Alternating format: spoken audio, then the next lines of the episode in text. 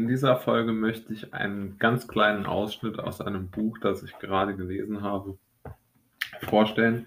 Äh, das Buch heißt Die unerträgliche Leichtigkeit des Seins und in diesem Satz äh, erklärt sozusagen der Autor, wie er den eigenen äh, Schreibprozess so betrachtet.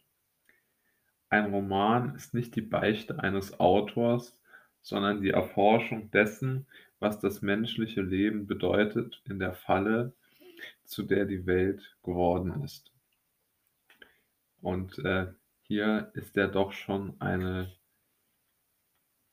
interessante, eine interessante Stufe drin, weil er sagt, der Roman ist keine Beichte des Autors oder so eine, oder er widerspricht dieser These, dass alle Autoren irgendwo autobiografisch äh, schreiben, sondern er sieht ähm, die Erforschung äh, dessen, also die Erforschung der Sache, was das menschliche Leben bedeutet, in der Falle, also in den Zwängen, glaube ich, könnte man es auch setzen, die die menschliche Gesellschaft aktuell ausmachen oder auch immer ausgemacht haben, muss man ja sagen.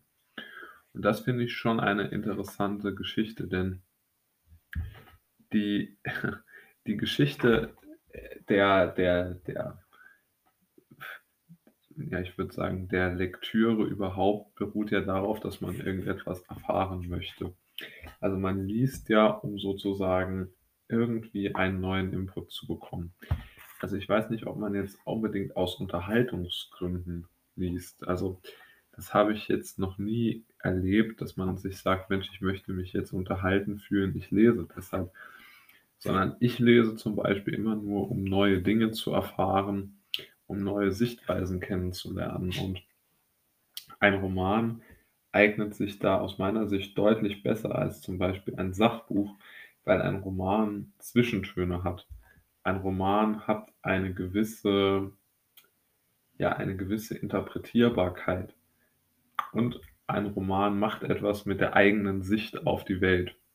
Also wenn man einen Text von Kafka oder von Dostoevsky liest zum Beispiel, schaut man schon anders mit anderen Augen auf die Welt, als man es vorher getan hat. Also man hat sozusagen seine Wahrnehmungen tatsächlich ähm, erweitert.